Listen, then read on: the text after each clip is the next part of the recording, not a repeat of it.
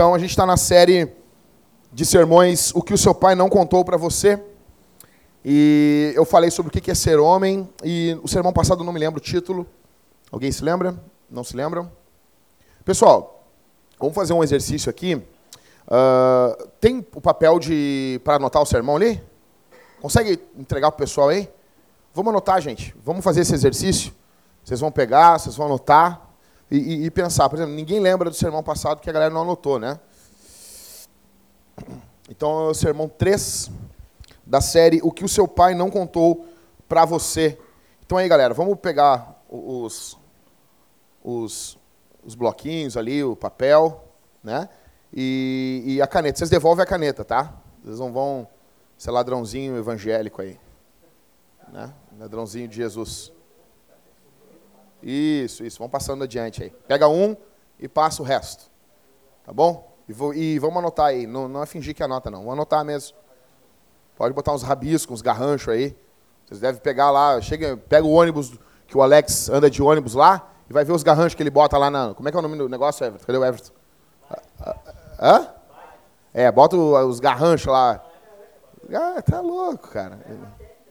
Garanto que tu, tu é aqueles cobrador que dorme no ônibus. Que fica assim, ó. Assim. assim cara, o que, que é isso, rapaz? Imagina, os caras dormem assim. assim. Que isso, cara. Por isso que é assaltado. Né? Né, Alisson? Né? Por isso que os caras olham assim, vou meter esse gordinho aí, cara. É, o cara dormindo aí. Pegando a caneta aí, gente. Vocês devolvem a caneta depois no final, que ninguém aqui é escravo de vocês. Então, gente, vão pegando aí. Isso, vamos pegando para anotar aí. Eu quero que vocês. Vocês vão chegar em casa, vocês vão botar isso na geladeira. Bota um imã lá, que tem a, com certeza tem um imã de uma criança horrível na tua geladeira. Sabe? As, os pais ficam ah, meu filho é lindo. Não. Teu filho tem cara de demônio. Parece, parece um joelho a cara do teu filho, com um nariz no meio. Um joelho, imagina um joelho com um nariz. Entende? É joelho ralado. Tu com certeza quando era criança era isso. Né?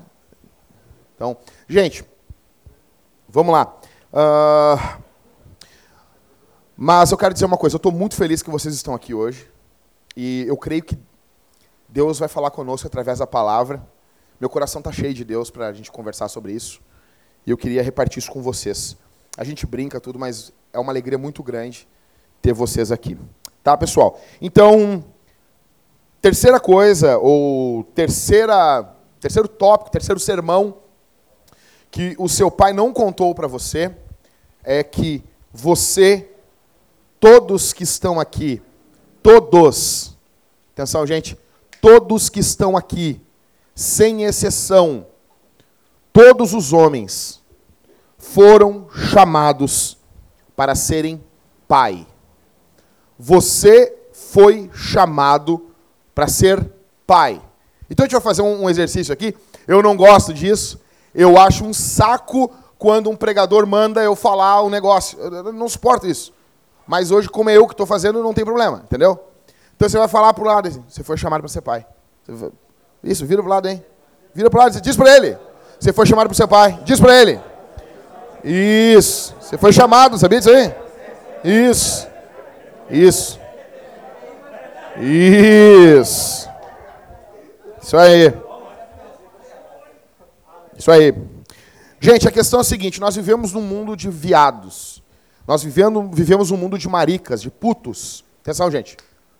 Nós vivemos um mundo afeminado. E quando eu falo de puto, eu não estou falando o puto que dá o brioco, o, o ânus. Eu não estou falando disso. Eu estou falando o cara que é metido até a comedor. Eu já falei, eu falo isso sempre aqui. É o cara que é metido a comedor, que passa a chamanguela em todo mundo. Onde vê um buraco quer botar o tico, o pinto, o pau, o bilau. Mas, na verdade, ele não assume suas responsabilidades como homem. E esse cara, ele na prática, ele não é homem, ele é um viado. Ele olha a mulher como um depósito de esperma, como um, um depósito de semente, apenas isso. Nós vivemos um mundo em que nós não temos homens em abundância no mundo. Preste atenção. Nós, a nossa geração, se eu falar com vocês aqui, a maioria de vocês vai dizer: A geração do meu pai ou a geração do meu avô foi uma geração de homem fraco. Maioria. Raros são aqueles que vão poder dizer aqui: meu pai era um homem decente, nunca traiu minha mãe, sempre cuidou de nós, sempre esteve presente, nunca fugiu, não usava bebida como fuga. Nós vivemos uma época de homens fracos, frouxos, imundos. Mas nós precisamos de homens. Nós precisamos, nunca uma época precisou mais de homens do que a nossa época. Uma feminista do, de mais de 30 anos atrás, ela ainda é feminista, mas ela é uma feminista old school. Se não me engano, nome dela é Camille Paglia. Ela disse na Roda Viva, no Roda Viva, ela estava sendo entrevistada, ela disse que homens fortes geram tempos bons. Tempos bons geram homens fracos, homens fracos geram tempos difíceis e, e tempos difíceis geram homens fortes. Fato é que a geração da Segunda Guerra Mundial era uma geração de homens fortes. Nós vimos um documentário aqui juntos, a gente viu os caras indo para a guerra, os caras com 15 anos, 15 anos, dando a vida para salvar a vida das pessoas. Te viu isso aí? Te viu? 15 anos. Os caras mentindo para poder ir para a guerra. E hoje a gente tem aquele Pelanza, que era um cantor, uh, Tim, daquela banda Restart. E ele dizendo: Eu estou sofrendo muito. Eu tenho só 18 anos. Estão me xingando no Twitter. Caras com 15 anos estavam dando a vida por seus países. Alexandre o Grande, com 21 anos de idade ou menos, ele se debruça no parapeito do palácio dele e chora porque não tem mais nenhum local para conquistar. E aquele viado de 18 anos, ah, só tem 18 anos. Nós precisamos de homens, mas nós temos poucos homens, presta atenção, e são somente homens que geram homens. Então eu pergunto para vocês: como que nós poderemos, podemos ter homens com os garotos, os rapazes que estão crescendo na nossa igreja, nas nossas igrejas, porque nós temos aqui pessoas pessoas de várias igrejas.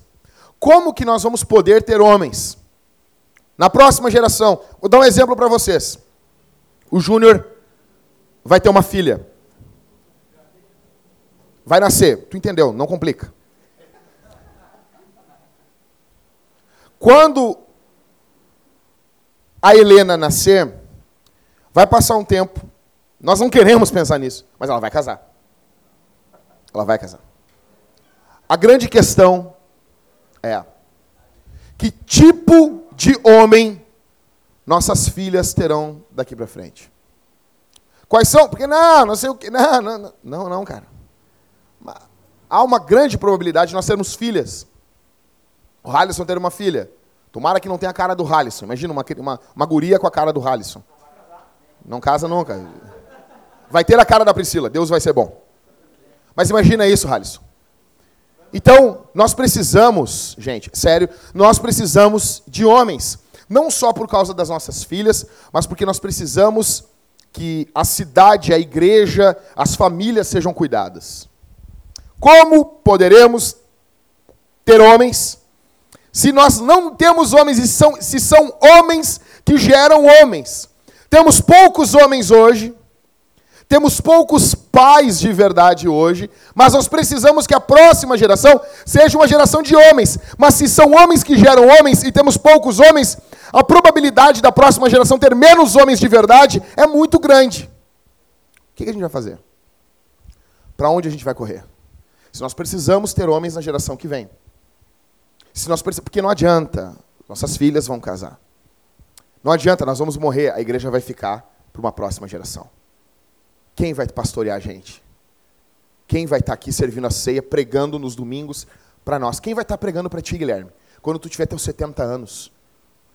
Então, John Piper começou, ele tinha quase 40 anos, ele olhou um rapaz de uns 12 anos de idade na igreja. E ele notou, esse rapaz, ele tem, ele é piedoso demais para a idade dele, e ele começou a discipular esse menino, e esse menino veio se tornar o pastor dele na velhice dele.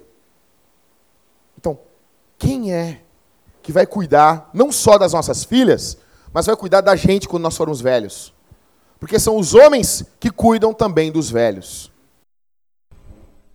Nós precisamos de pais. E aqui pais não digo pai e mãe, eu falo do sexo masculino, macho, boludo. Nós precisamos de homens que sejam pais. Atenção aqui, gente. Olha para mim, deixa os guri resolver ali. Nós precisamos de pais, mas se não temos muitos pais, onde nós encontramos o modelo para pai?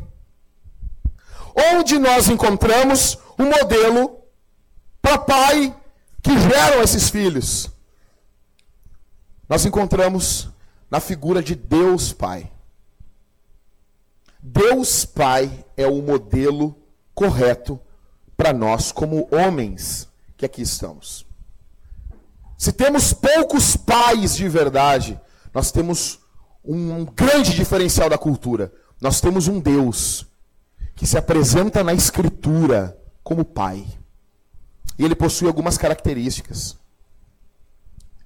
curtas, simples, que resumem bem o que você precisa ser e ter como pai que Deus chama você a ser. Nós aprendemos sobre paternidade antes de aprendermos com o nosso pai, nós aprendemos com Deus. O modelo bíblico para um homem ser pai não se encontra em primeiro lugar no seu pai, se encontra em primeiro lugar em Deus.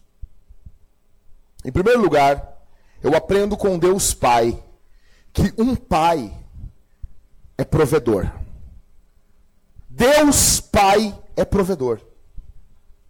Eu aprendo com Deus que para ser pai eu preciso ser provedor, porque Deus Pai é provedor. Basta nós olharmos para o mundo. A Bíblia diz que um dia dá testemunho a outro dia.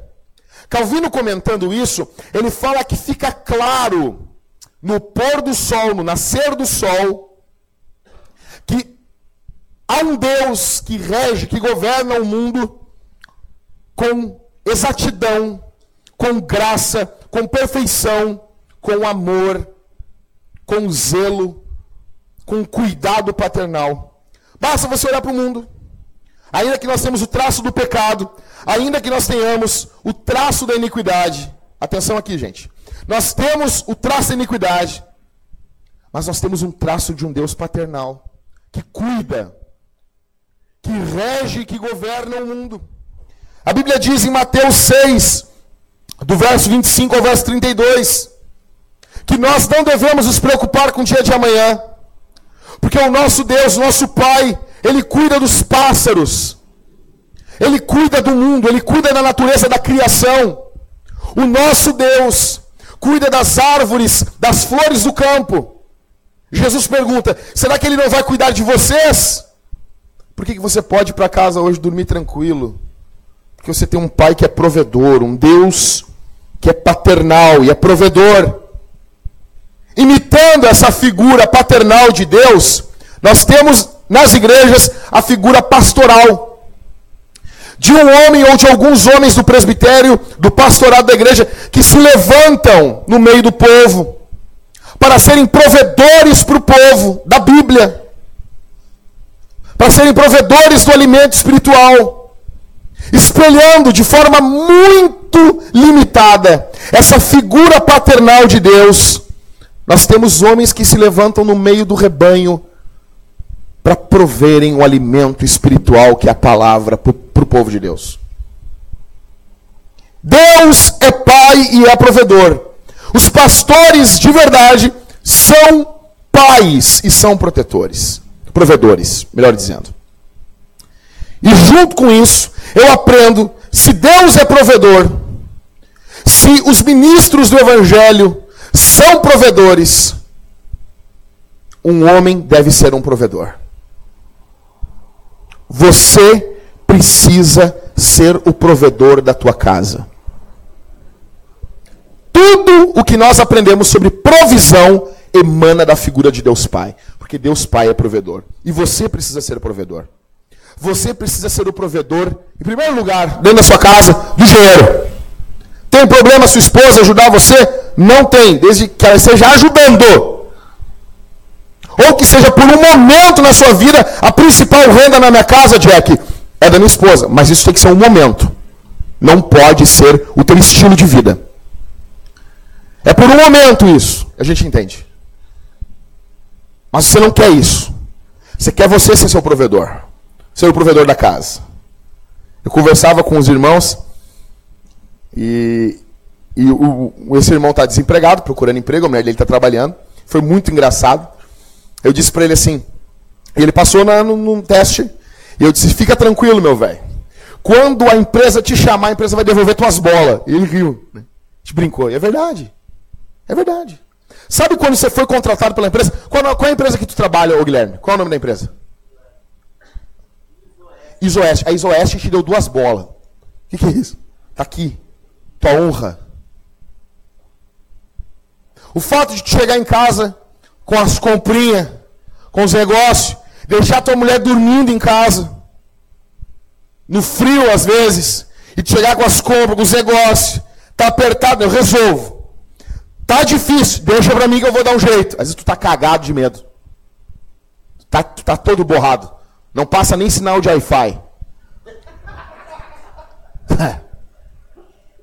ah, não fala isso. Falo sim, porque eu quero.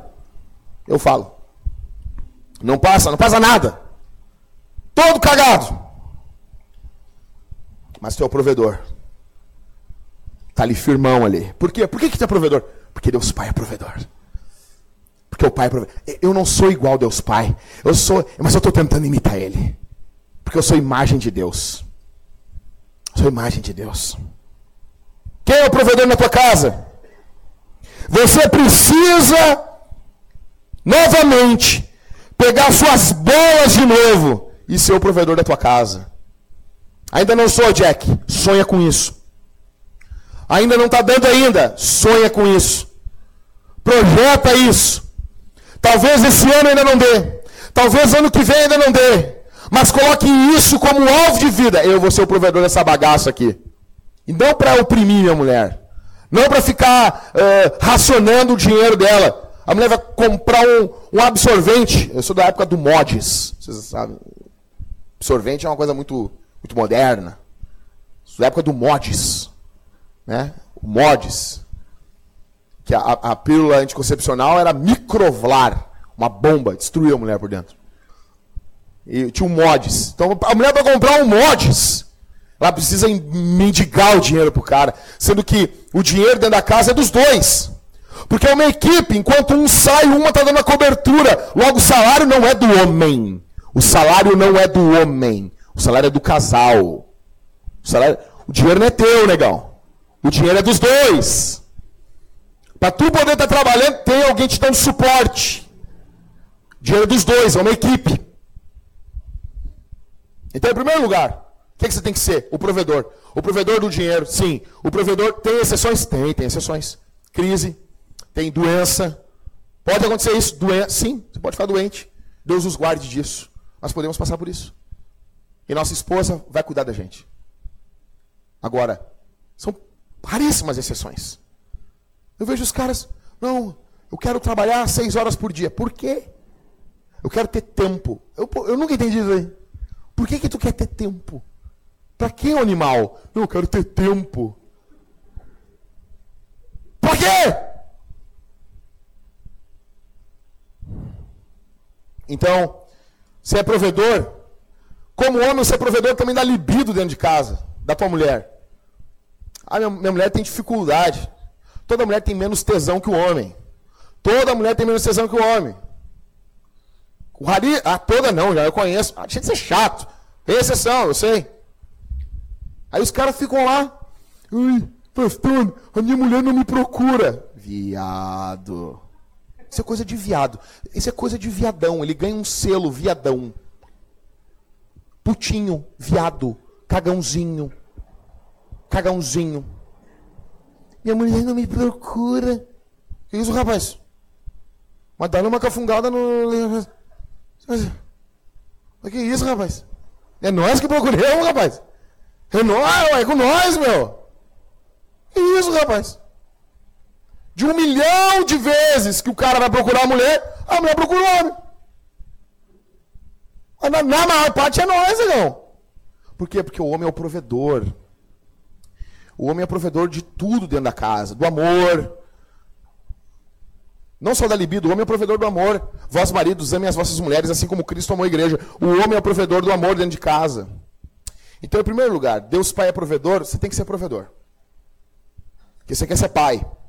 Segundo lugar, segundo lugar, Deus Pai é mestre. Logo, se eu quero ser pai, se Deus me chamou para ser pai, eu preciso ser mestre. Deus Pai forma seus filhos em Sua palavra para a missão. Deus Pai nos ensina para acumular, não para acumularmos conhecimento, mas para a missão, para a doação, o amor e o serviço. Nós vemos que nós vemos o Pai no Filho. Vocês notam isso na Bíblia? Jesus fala em João 12, 45. Jesus diz o seguinte: aquele que vê a mim vê o quê? Vê o quê? O filho, ele é o resplendor do pai. Note isso aqui. O filho é a imagem de Deus. Adão não conseguiu ser. O filho é. Segundo Hebreus, segundo Colossenses, o filho é o resplendor da glória do pai. Olha, olha o mistério sendo desenrolado aqui, varão.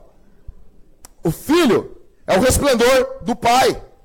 A igreja, ela é, de certa forma, um reflexo de quem são os pastores. E a casa é, de certa forma, um reflexo de quem é o homem. Por isso que Paulo vai dizer que a mulher, que o homem é a glória de Deus e a mulher é a glória do homem.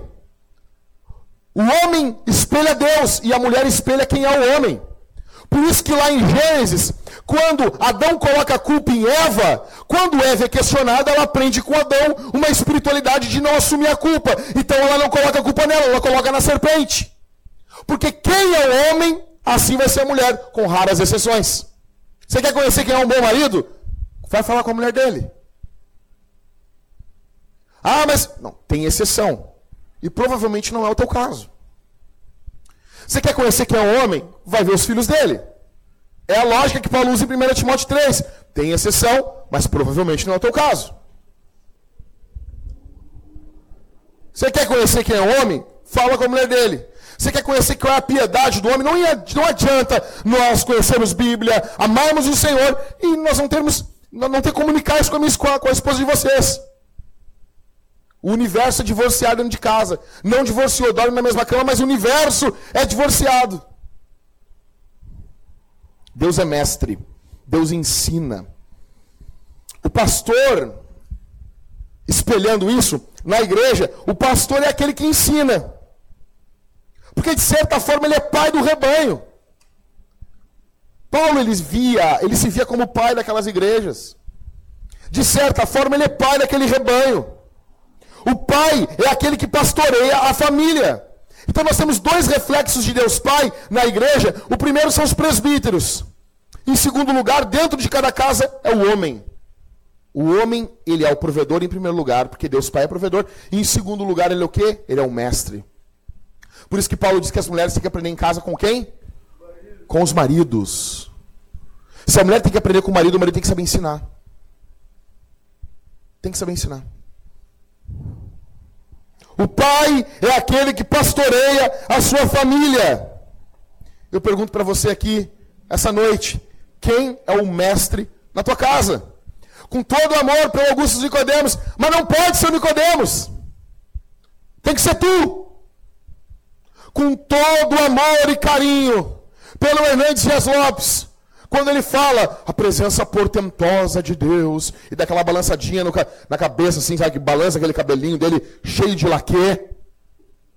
Com todo respeito ao São Hernandes, mas ele não pode ser o mestre da minha casa, tem que ser eu. Pastor da Talita é o Jackson. Quem é o mestre da tua casa? Em primeiro lugar, não é o pastor da igreja, tem que ser você. Quem é o pastor dentro do seu lar? Você precisa pegar as suas bolas de novo e ser um pastor dentro da sua casa. Então, em primeiro lugar, Deus Pai é provedor. Em segundo lugar, Ele é mestre. Em terceiro lugar, Deus Pai é protetor. Deus Pai é protetor. Deus Pai nos protege a nossa alma, nossa vida da tentação e do demônio. Jesus nos ensina a orar. O nosso Senhor Jesus nos ensina, a orar na oração do Pai Nosso. Você tem que orar a oração do Pai Nosso. Não é reza. Reza é a tua avó. Reza é a tua avó nua dançando tango pro meu avô. Meu avô tá morto, fica tranquilo. Fica tranquilo. É só para. Aí reza. Que reza, rapaz? Jesus ensinou a orar aquilo ali? Então, nosso Senhor Jesus nos ensina a orar como? No final da oração do Pai Nosso, a última petição. E não nos deixeis cair em tentação, mas livra-nos do mal. Ou seja, Ele está nos ensinando a orar ao Pai. Porque o Pai é aquele que nos protege da tentação e do mal, do maligno. Então eu aprendo aqui que o Pai é protetor dos seus filhos. O Pai é aquele que protege os seus filhos. Deus nos protege do diabo. Deus nos protege da tentação. O Senhor, Deus nos protege. Espelhando isso, na igreja nós temos a figura dos pastores de novo. Eles protegem o rebanho.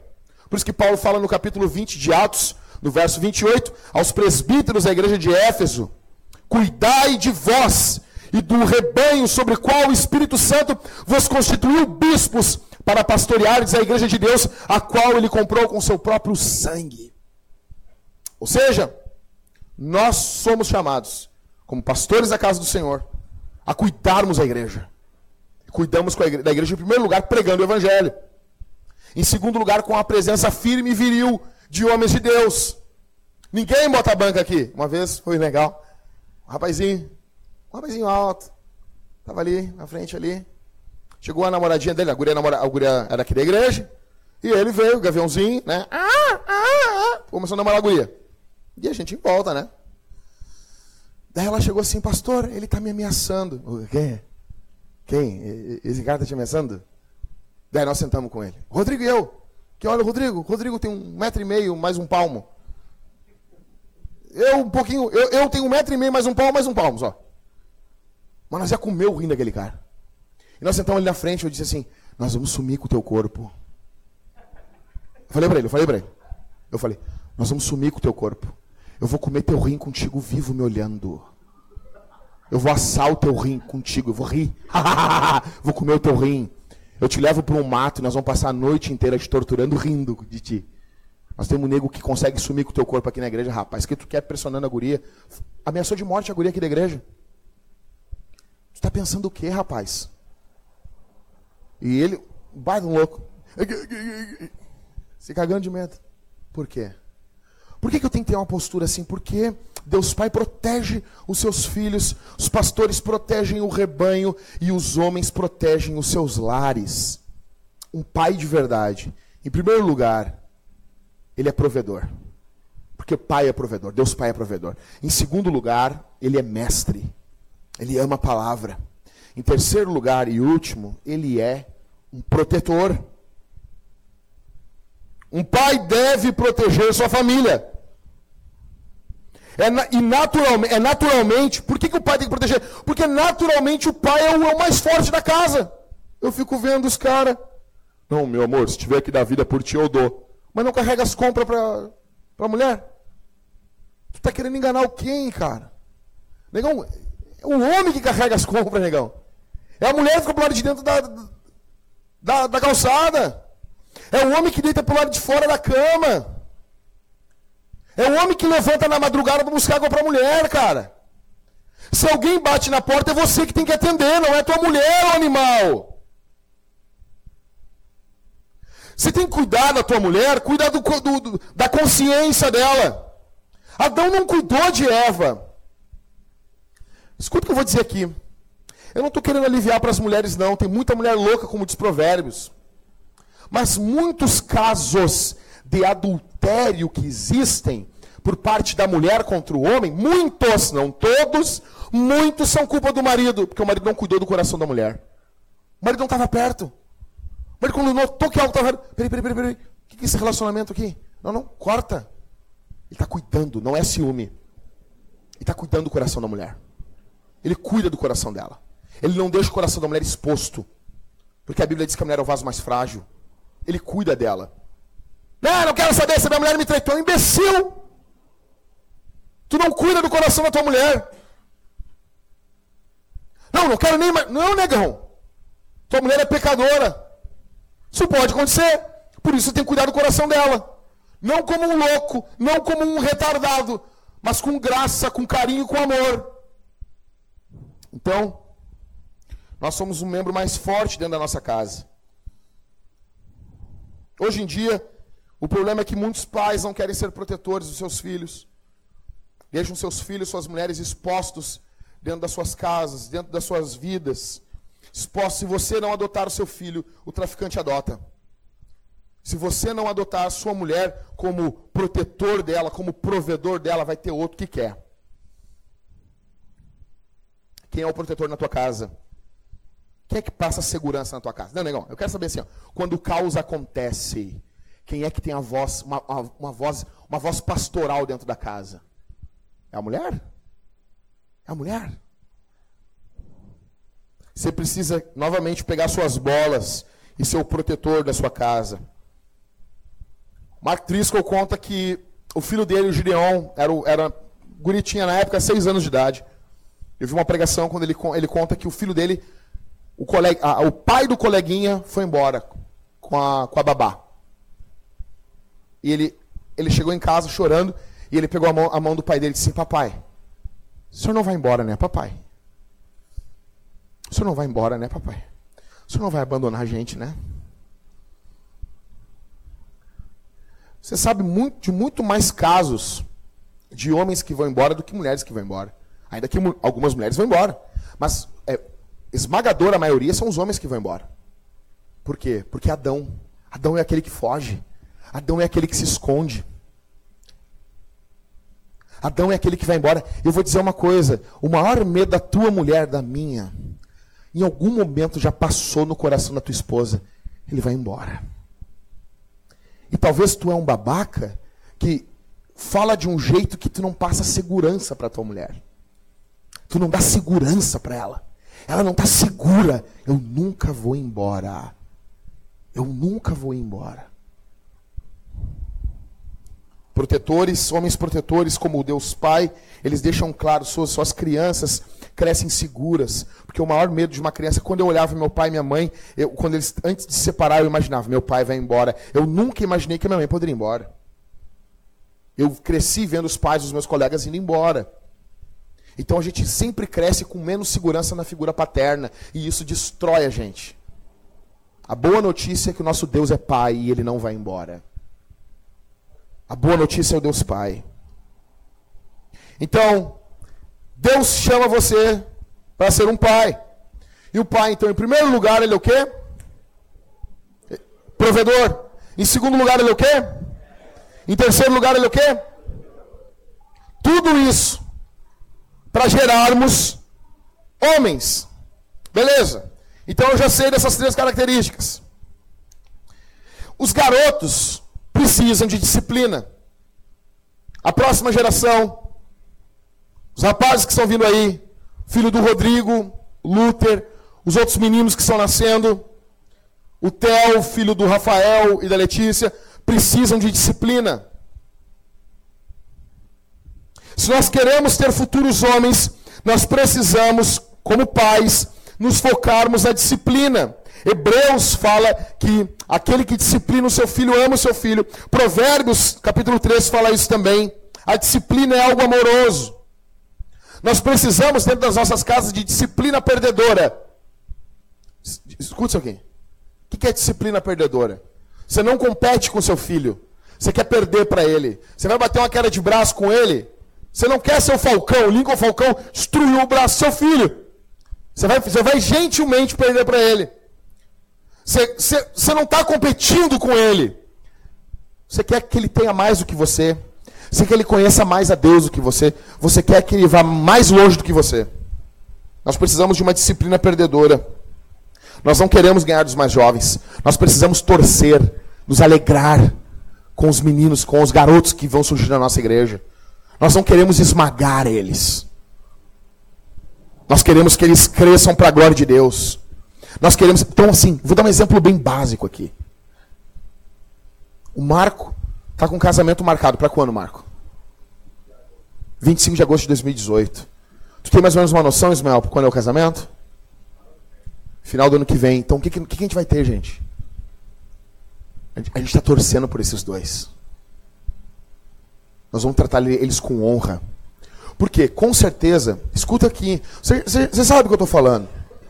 Sabe que o, o, a família da gurias não leva o cara a sério. As pessoas não levam o cara a sério. Nós não.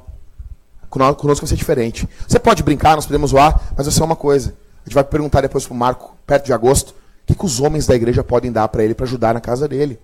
Quando chegar o casamento do Ismael, o que, que nós, como homens aqui da Cavalo Branco, podemos fazer? Vamos comprar uma geladeira, vamos comprar um fogão, alguma coisa, para o cara saber. Isso aqui veio de homens. Os homens se reuniram e me deram. Estão torcendo que eu seja um bom homem. Porque uma família, um núcleo familiar está surgindo. Por que, que muitos pais muito fortes possuem filhos fracos? Porque eles esmagam os filhos. Nós temos que cuidar com a disciplina desmedida. Um pai disciplinador se deleita no seu filho. A Bíblia diz que o pai sábio ele é capaz de elogiar e de se alegrar no seu filho. Provérbios 23, verso 24 ao 25, capítulo 29 e verso 3. Um pai ensina e ensina muito. Ele disciplina muito seu filho.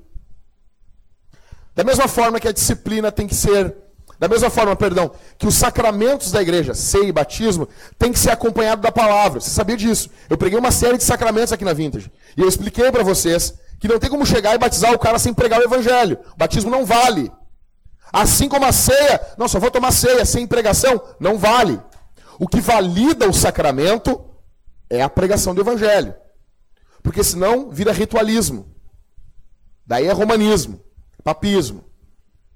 O sacramento não tem um fim nele mesmo. A palavra valida o sacramento. A pregação fiel do evangelho valida o sacramento. Da mesma forma que a palavra, que o sacramento sem a palavra nada é, a disciplina sem a explicação da palavra dentro de casa nada é. Então, se nós queremos ter filhos fortes, nós precisamos ser bons ensinadores da palavra, bons disciplinadores. Uma outra coisa que eu aprendo com Douglas Wilson é que a, a justiça da disciplina dentro de casa, ela não é retributiva. Eu não vou bater no meu filho porque ele me irritou. Porque, em primeiro lugar, porque ele pecou contra o Senhor. Porque ele pecou contra Deus. Então, eu vinha caminhando uma vez, e estava uma irmã muito piedosa da igreja que eu congregava, irmã Eunice. E ela vinha carregando o filhinho dela, devia ter uns seis anos de idade. O guri chorava. Não, menos, uns quatro anos. E ela segurando pela mão dele, ela dizia: Isso é pecado! Isso é pecado! Sabe aquelas tia da Assembleia de Deus com os, cabelão, assim, com um coquezão, assim, sabe? E eu olhei daquilo de longe, eu, que fera isso aí, velho. Uma pressão linda, assim. Isso, e ela bem no interior do estado, assim, isso desagrada o Senhor. Isso desagrada o Senhor. Isso é pecado, é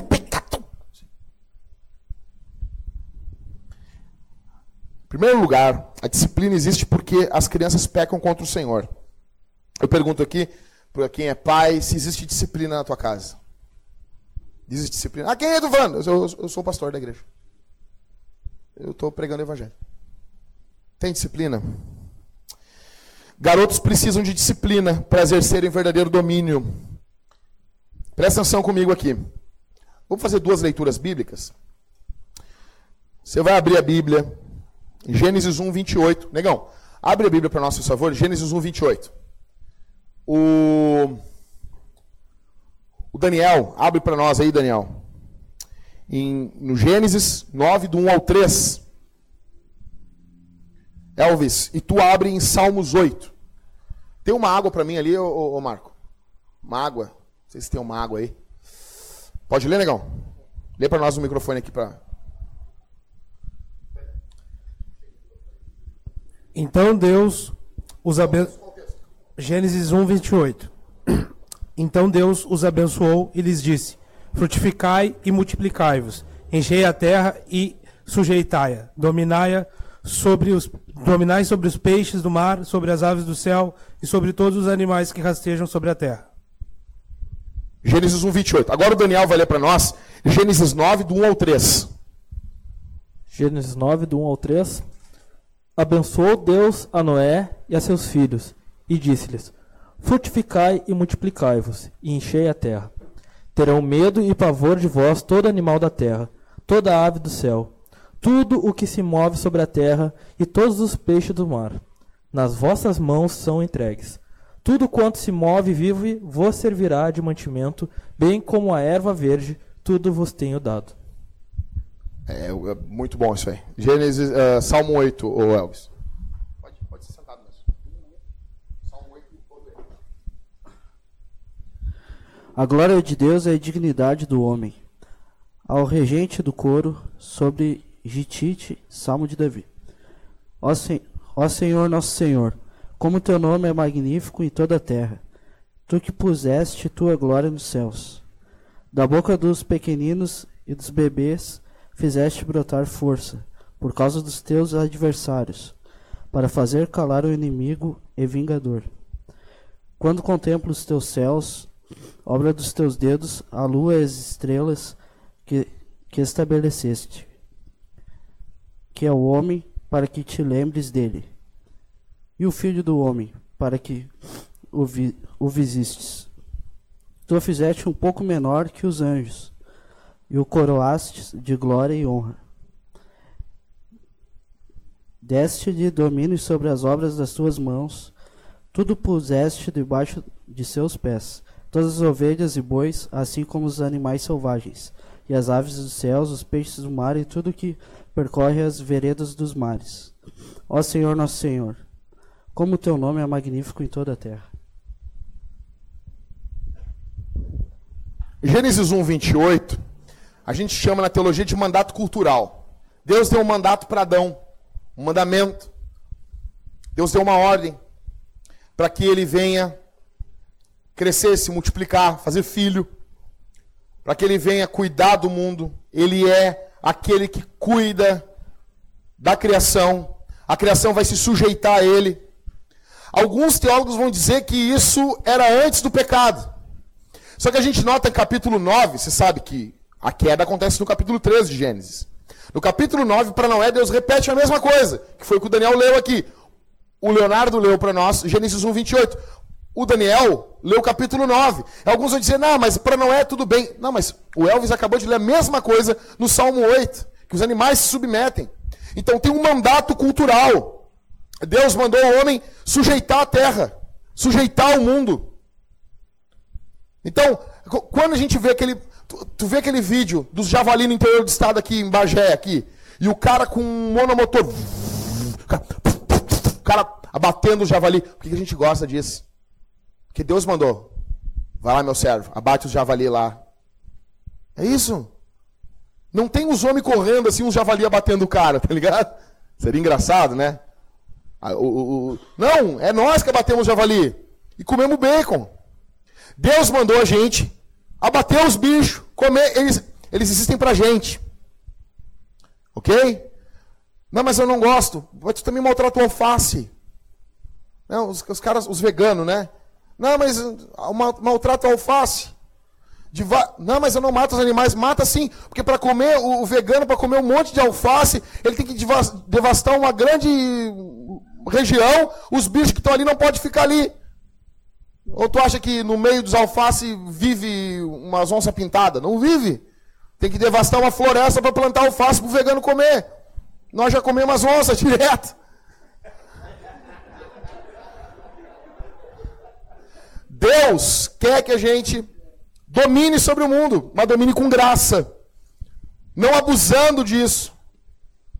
O que, que acontece? Em Gênesis capítulo 1, Deus dá o um mundo para o homem, é teu, cuida, na verdade, não é teu. Deus dá como um mordomo. Cuida para mim, o pai está dizendo. No capítulo 3, Adão chama o diabo. Vamos dominar juntos aqui. Só que ainda o mandato continua. Só que Adão falha em cumprir esse mandato. O mandato está ali. Nós devemos dominar o mundo. Mas hoje, por causa do pecado, a gente faz isso de forma errada.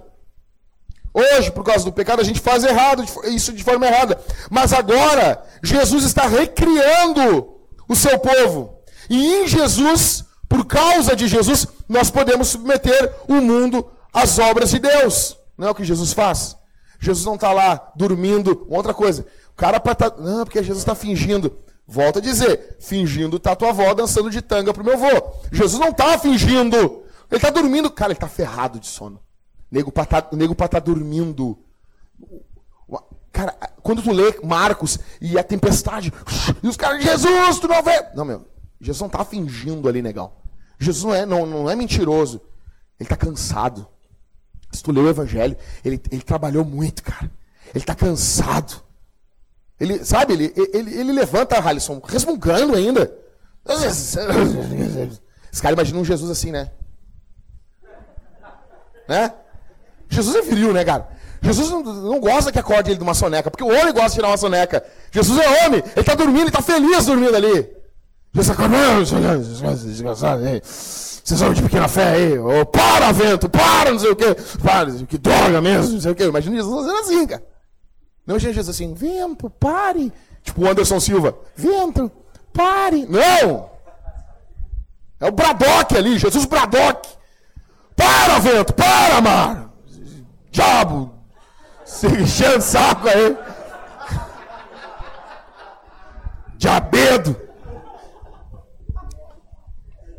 Então, Jesus domina de uma forma que nós não dominamos mais por, causa do pecado. O pecado traz incredulidade. Os discípulos não conseguem dominar a natureza. A criação causa da incredulidade. A grande questão é que agora estamos em Cristo e por isso podemos fazer isso. Só que dentro desse mandato cultural está a questão de gerar filho. Então, a a, a, o teu sêmen não é para tu ficar friccionando a glande do teu pênis embaixo do chuveiro. Não, cara. Isso é para gerar filho, cara. Não, o, o sexo é para dar prazer pro homem também. É para dar um sorriso. É, vai dar um sorriso. Ah, sorriso feliz. Vai dormir tranquilo. Né? Mas isso também é para gerar filhos, porque a Bíblia diz no Gênesis capítulo 1 que nós devemos nos multiplicar. Então, eu quero dizer para você assim: os homens que estão aqui, tua mulher quer ter filho, cara. E tu está adiando isso. Sério. Porque a gente não, não dá para a gente analisar, analisar a teologia da paternidade se a gente não aplicar para a vida da gente. Senão a gente vai falar que Deus Pai, Deus Pai, Deus Pai, nós vamos embora e não aplicou nada para nossa vida. A minha pergunta, beleza, está sabendo que Deus é Pai, Ele é provedor, ele é, ele é mestre, Ele é protetor, e a tua mulher quer ter filho, e tu fica adiando isso. Fica socando o remédio no bucho da tua mulher. A tua mulher podendo ter uma trombose, um negócio, e, e você é ilegal. Eu confio, o homem mesmo que não quer ter filho e faz a vasectomia. Passa o tesourão lá. A maioria não quer. Você quer fazer? Não quer? Eu não quero. Eu não quero. Aí eu fico com pena das irmãs. A mulher quer ter filho. E o cara fica segurando, fica travando, fica dificultando. Deus chamou você para ser pai. Deus chamou você para ser pai. Não deixe para aprender sobre paternidade somente quando a tua mulher estiver grávida. Um grande problema nosso. Minha mãe sempre disse uma coisa para mim. Ela dizia assim: o casamento é uma das coisas mais importantes do mundo e não tem curso. Ah, tem um aqui outro, casamento blindado, maior besteira. Não tem. Quase não tem curso, porque, cara, o cara vai aprender a ser um piloto, tem que ter curso. O cara vai aprender a, a ser contador, tem que ter curso. O cara, tudo tem que ter curso. A casamento não, não, tá, tá de boa, casa aí. Coisa mais importante que o homem pode fazer. O chamado mais importante para o homem. Então, solteiros que estão aqui, solteiros que vão casar, Marco, Ismael, os demais solteiros que querem casar, Leonardo, escutem uma coisa: não deixem para aprender sobre casamento somente um mês antes de casar.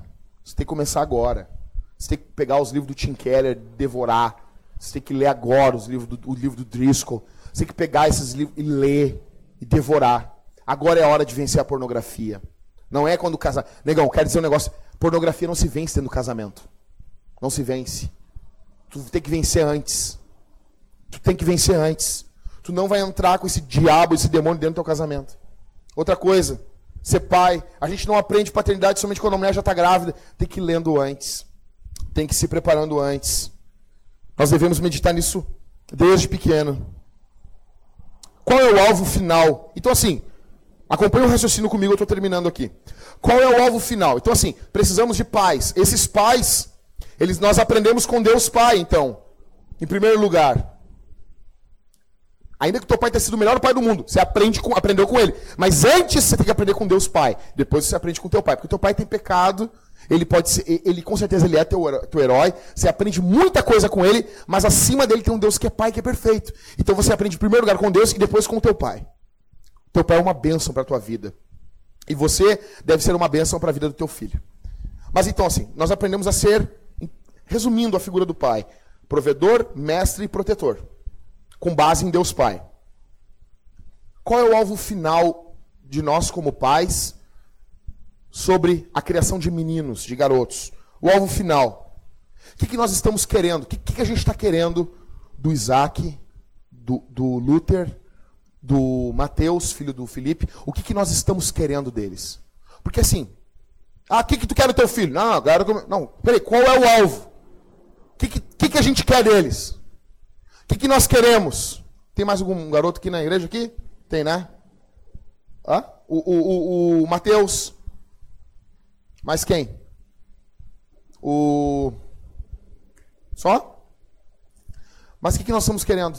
Agora, da gurizada que vem nascendo e de quem ainda não é pai, ainda mais vai ser. Que, qual, o que, que a gente quer dos meninos, dos garotos? Não estou falando de criação de filha, estou falando de criação de filho. O que, que a gente está querendo deles? Nós queremos que eles se tornem homens. Isso não é fácil. A situação dos homens nos mostra que temos necessidades de verdadeiros pais. O que você vai querer do seu filho? Você vai lutar para que o seu filho seja cresça aprendendo a ser um pai. Então, toda vez você disciplina o seu filho quando? Toda vez que ele lutar contra cinco coisas, bem rápido, é fácil de entender. As três primeiras marcas que eu falei aqui de um pai. Toda vez que o seu filho lutar para não ser um provedor, que ele quer reter as coisas. Você nota ali uma tendência adâmica. Toda criança tem isso, todo menino, todo guri tem isso. Ele não quer repartir. Então você vai fazer o quê? Você vai disciplinar ele. Toda vez que ele não quer, ele luta para não ser um mestre. Como luta para não ser um mestre? Não quer aprender. Lutero dizia para as crianças, tem o, o, filme antigo de Lutero, ele dizia: toda criança que se nega violentamente contra, pra, pra, contra aprender o catecismo, ela está negando Cristo. Ela está negando Jesus. Você tem esse peso isso aí na tua casa. Não, não quero aprender. Tem que deixar claro, tem que pegar firme. Tu está negando Jesus. Tu está escolhendo o diabo. O diabo vai te buscar. Fala com amor isso. Tá? Lutero deixava claro isso. Porque, cara, crianças são pecadoras. Você não vai, não vai ficar tocando terror toda hora no teu filho, mas de vez em quando um vai. Então, assim, quando ele se nega a ser, em primeiro lugar, provedor. Em segundo lugar, quando ele se nega a ser mestre. Mas como que ele vai ensinar? Ele é pequeno. Então, para ser mestre, ele tem que aprender. Quando ele se nega a aprender, você tem que disciplinar ele. Em terceiro, quando ele se nega a ser protetor. Ou seja, ele bate nas meninas. Ele morde as outras crianças mais fracas. Ele tem que ser protetor dos mais fracos. Ele não pode ser espancador. Aí você tem que corrigir ele. Porque tudo isso é a natureza dele fazendo ele fugir. Fugir dessa atitude dele. Cara, o Douglas Wilson ele vai tão longe nisso, Rodrigo, tão longe, que ele diz: quando o teu filho só quer descer a ladeira de bicicleta, tu tem que corrigir ele. Por quê? Porque o homem sobe a ladeira pedalando. Sério, meu? Sério. A nossa tendência é só querer descer a ladeira de bicicleta. Homens de verdade precisam. Tá... Não, mas tá difícil, pai. Sobe a ladeira pedalando, rapaz. Nossa. Também não, né? Daí mata o guri, né? Então, eu falei cinco características. Então, a primeira, o menino ele tem que ser estimulado e corrigido quando ele não quer prover. Em segundo, quando ele não quer aprender. Em terceiro, quando ele não quer proteger. em, em, o quarto e o quinto é a característica básica de não só do homem, mas do, não só do pai, mas do homem, que é sacrifício e responsabilidade. Quando o guri, ele não quer ter responsabilidade. Quando ele, ah, não, tu vai cuidar do lixo, vai tirar o lixo. Não, não quero, não sei o quê. Quando ele foge da responsabilidade, ele tem que ser corrigido. E ele tem que ser corrigido quando ele foge do sacrifício. Porque o modelo de masculinidade na Bíblia é Jesus. E ele possui essas duas marcas. Sacrifício e responsabilidade. Se sacrificou pela igreja e se responsabilizou pela igreja. Logo, a marca do homem é essa. Então, o que a gente está querendo dos rapazes, das crianças, desde pequeno? Em primeiro lugar, que eles provenham. Em segundo lugar, que eles sejam mestres, mas antes disso, que aprendam. Em terceiro lugar, que eles sejam protetores. Em quarto lugar, que eles se sacrifiquem. E em quinto lugar, que eles se responsabilizem. Ok, Jackson. E quem não tem filho? E quem nunca. Se alguém nunca vai ter filho, talvez tenha homem nunca vai ter. E Paulo, que nunca teve filho. E Jesus, que como homem nunca teve filho. E Timóteo. E os eunuco. E os doentes, cara doente, o cara não, não tem produção de esperma. E os celibatários, aqueles caras que, conforme Mateus, é, 1 Coríntios capítulo 7, possuem o dom do celibato. Como é que fica? Então eu encerro dizendo que toda vez que você que não tem filho foi um provedor, toda vez que você lutou para ser um mestre. Toda vez que você protegeu, você agiu como um pai. Por isso que eu digo que o chamado para a paternidade é para todo homem, tendo ele ou não filhos da carne. Tendo ele ou não engravidado uma mulher. Porque pai não é aquele que engravida. Porque gozar dentro é o que mais tem no mundo. E a gente tem caras que gozam dentro, fazem filhos, mas não são pai. Pai é aquele que provê. Pai é aquele que ensina Pai é aquele que protege.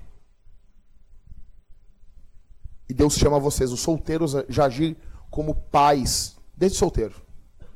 Vocês vão ver pessoas passando necessidade. Vocês vão prover para essas pessoas. Vocês vão ver pessoas precisando aprender o Evangelho. Nós temos uma carência muito grande aqui na igreja. Eu fico apavorado. Cara, eu fico apavorado. Tinha, tinha 16 anos. Já estava pregando o Evangelho. Pregando, negão já estava devorando teologia sistemática, já estava pregando, já estava copiando o sermão dos outros, brigando, estava fazendo um bolo já, cara. Hoje eu vejo a gurizada, videogame, videogame, ih, punheta, punheta. Solteiros, por que, que a gente não tem, Rodrigo, aqui na nossa igreja, solteiros liderando GC? Sabe por quê? Porque a gente ainda não confia em vocês, que vocês são provedores, mestres e protetores. Não tem ainda. Falta, nós precisamos. Mas ainda não dá. A gente conversa aí, o Rodrigo, o Ever, e aí, meu, vamos. Ah, precisamos do fulano, mas ainda não dá. Tá difícil. Solteiros, vocês podem agir como pai desde, desde a solteirice de vocês, provendo, ensinando e protegendo. Encerro dizendo que isso é um chamado a palavra vocação vem do latim voco, que quer dizer eu chamo. O chamado, a, a, o mandato cultural é um chamado de Deus. Deus chama o homem a ser pai. Deus, o auge da masculinidade é a paternidade. E aqui eu não estou falando da paternidade só da carne, estou falando da paternidade eu estou falando dessas três características. Um homem se torna maduro. Nós estamos procurando homens que provenham, ensinem, protejam, se responsabilizem e se sacrifiquem. Esse é o auge, é essa é a medida de Cristo. Adão fugiu disso. Adão fugiu. Adão não quis isso. Adão fugiu da responsabilidade. A boa notícia é que Jesus não fugiu. Jesus podia ter fugido, gente. Você e eu não teríamos saído daqui. Nós estaríamos mortos dos nossos pecados. Agora eu pergunto para você: você está em Adão ou você está em Jesus? Quem você tem sido? Você tem sido como Adão, teu pai, você abusa da sua esposa, você usa a sua esposa. Os casados que aqui estão, faz anos que a tua mulher não tem um orgasmo. E você, você não está nem preocupado com isso. Como diz aquele menininho, chegou para a mãe e disse: Mamãe, que, que é um orgasmo? E a mãe disse: Não sei, pergunta para o teu pai. Você está assim? Tua mulher tem sido oprimida dentro da tua casa. Você tem agido como um tolo, como um imbecil dentro do teu lar. Como Adão, teu pai. Ou você tem lutado para estar em Cristo. Você peca, você erra, mas você tem lutado, você quer ser parecido com Jesus. Deixa eu dizer uma coisa para vocês aqui. Sabe o que, que eu vejo aqui, gente? Eu vejo aqui um grupo de homens de verdade. Eu vejo aqui um grupo de homens que daqui a dois, três anos vão estar incendiando a cidade. Eu vejo um grupo de homens aqui que vão sair aqui, vão chorar pelos seus pecados, vão lamentar pelos seus pecados, vão chegar como homens diante das suas esposas e vão dizer assim: me perdoa, me perdoa, eu quero te amar mais, eu quero cuidar mais de ti. Eu vejo homens aqui que vão agir como homens honrados em meio a uma cultura de homens fracos. Eu vejo aqui homens que são perdoados e justificados por Jesus. Eu acredito em você, cara. Eu acredito que se você falasse de verdade, Jack, eu estou arrependido. Eu acredito isso em você. Eu acredito isso. Eu acredito nisso.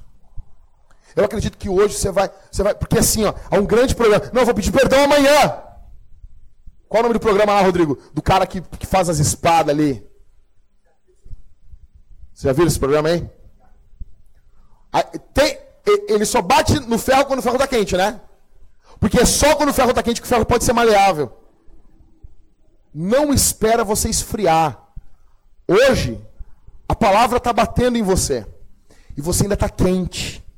Chega em casa hoje, não deixa para amanhã. Pede perdão para tua mulher, porque o ferro ainda está maleável. Amanhã ele vai estar tá frio. Amanhã você vai pensar assim: não, não, aquilo era tudo era emoção. Aquilo era coisa da minha cabeça. Você vai chegar hoje, eu vou chegar hoje. Vamos todo mundo chegar em casa hoje, pedir perdão, orar com as nossas esposas. Você vai botar a mão na cabeça da sua esposa, você vai orar com ela. Você vai chorar, você vai agradecer pela vida dela. Os solteiros que estão aqui, vocês que querem casar, vocês vão pegar, vocês vão lutar contra a pornografia. Vocês vão lutar, vocês vão morrer lutando contra a pornografia. Vocês não podem entrar no casamento. Solteiros que estão aqui, vocês não podem entrar no casamento com esse lixo com vocês. Vocês não podem. Vocês vão lutar contra isso. Vocês vão pedir ajuda. Vocês vão gritar. Uma, uma mulher, ela só, só era livre da pena de morte no Antigo Testamento, no caso de estupro, se ela gritasse. Você pode estar caindo, mergulhado no, no, no lamaçal do pecado, mas você vai cair gritando, pedindo ajuda.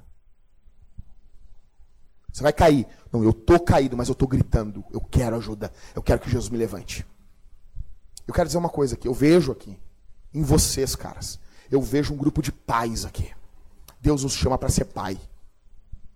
A gente vai sair daqui hoje assim, cuidando, amando, protegendo, ensinando, provendo, se responsabilizando, se sacrificando, um procurando o outro. Um, me ajuda. Eu quero ser diferente. Isso aqui é a terceira coisa que provavelmente seu pai não lhe contou.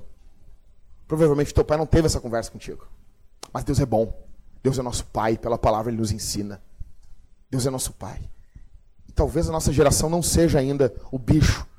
Não seja, ah, nós somos uma geração de homens com muitos problemas, mas os nossos filhos serão diferentes. Os nossos filhos vão ser diferentes. Deus vai levantar os nossos filhos. Nossos filhos serão homens honrados, nossos filhos serão melhores do que nós. Eles serão melhores. Nós vamos nos alegrar vendo eles tendo postura de homem desde pequeno. Você não teve, eu não tive, mas os nossos filhos vão ter. Talvez a coisa mais fantástica que a gente faça na obra de Deus seja educar um rapaz, seja educar um menino. Talvez você não teve nenhum filho homem, mas você vai ser lembrado como um homem que impactou a vida de outros homens. Você é pai de outros homens. E Deus vai abençoar a tua vida como pai de outros homens, como um tio praticamente. Deus vai fazer algo poderoso. Eu creio em um avivamento vindo da parte de Deus por intermédio, por meio de homens. Vamos orar, gente. Sentado mesmo. Peço que vocês curvem a fronte de vocês. Vamos confessar. Confesse seus pecados para o Senhor Jesus. Diga os seus pecados para o Senhor. Pai, Pai nosso, obrigado pela tua palavra, obrigado pelo teu evangelho. Tu és bom, tu és maravilhoso, Senhor. Tua palavra é poderosa. Não é uma obra minha, não é uma obra do Everton, não é uma obra do Rodrigo. É uma obra do Senhor aqui, Senhor. Eu te peço, nos guarda. Nos guarda, Senhor. Nos guarda. Vamos dobrar o joelho, gente. Dobra o joelho.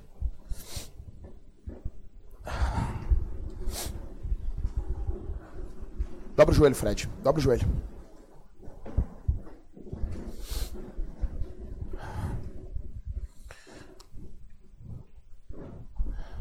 Senhor Deus, Pai, peço que o Senhor transforme a nossa vida. Peço que o Senhor transforme, Senhor, nos faça como pais. Faz desses homens, de mim, de todos nós que estamos aqui, provedores. Homens que se alegram em prover. Homens que se alegram em trazer, Senhor. Em prover aquilo que é necessário para nossas esposas, amigos, família, igreja. Faz de nós, Senhor, mestres, homens que amam ensinar tua palavra. Faz de nós, Senhor, protetores, homens que protegem a casa, o rebanho, a cidade, a família. Faz de nós pais, homens que se sacrificam e que se responsabilizam. No nome de Jesus. Em meio a uma geração tão apática, em meio a uma geração tão sem noção, em meio a uma geração, Senhor, que vira as costas para o Evangelho, levanta homens aqui, Senhor. Que a pornografia seja repreendida, seja expulsa seja destruída o poder do nome de Jesus. O nome de Jesus. Eu te peço, Senhor, que possamos cuidar uns dos outros, que possamos, cada homem que aqui está, cuidar uns dos outros. No nome de Jesus, queremos expressar a figura paterna de Deus Pai, no poder do Espírito Santo no poder do Espírito Santo. Oh, Espírito Santo, vem sobre nós. Vem sobre nós, Divino Espírito. Vem sobre nós como fogo, Senhor, queimando os nossos pecados, queimando a nossa maldade, destruindo as nossas mazelas, glorificando o nome do Pai na pessoa do Filho, Senhor, no teu poder, Divino Espírito. Vem sobre nós e tributaremos a Ti toda a glória que Te é devida. No nome de Jesus oramos. Queremos nos curvar perante o Senhor e nos levantar diante do mundo. Em nome do Pai, do Filho e do Espírito Santo. Amém.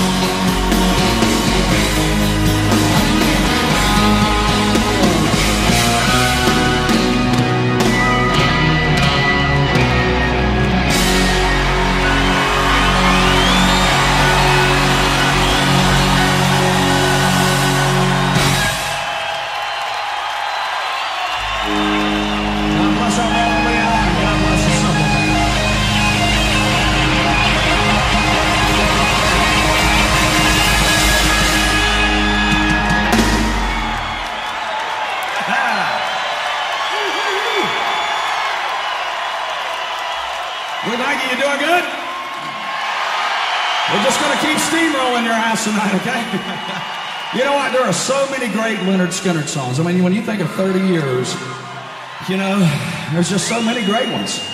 So we're going to get in as many as we can tonight. We thank you so much for coming. You guys got to keep going with us. Give us the power. We've been there, we've done that, and we ain't never going back again.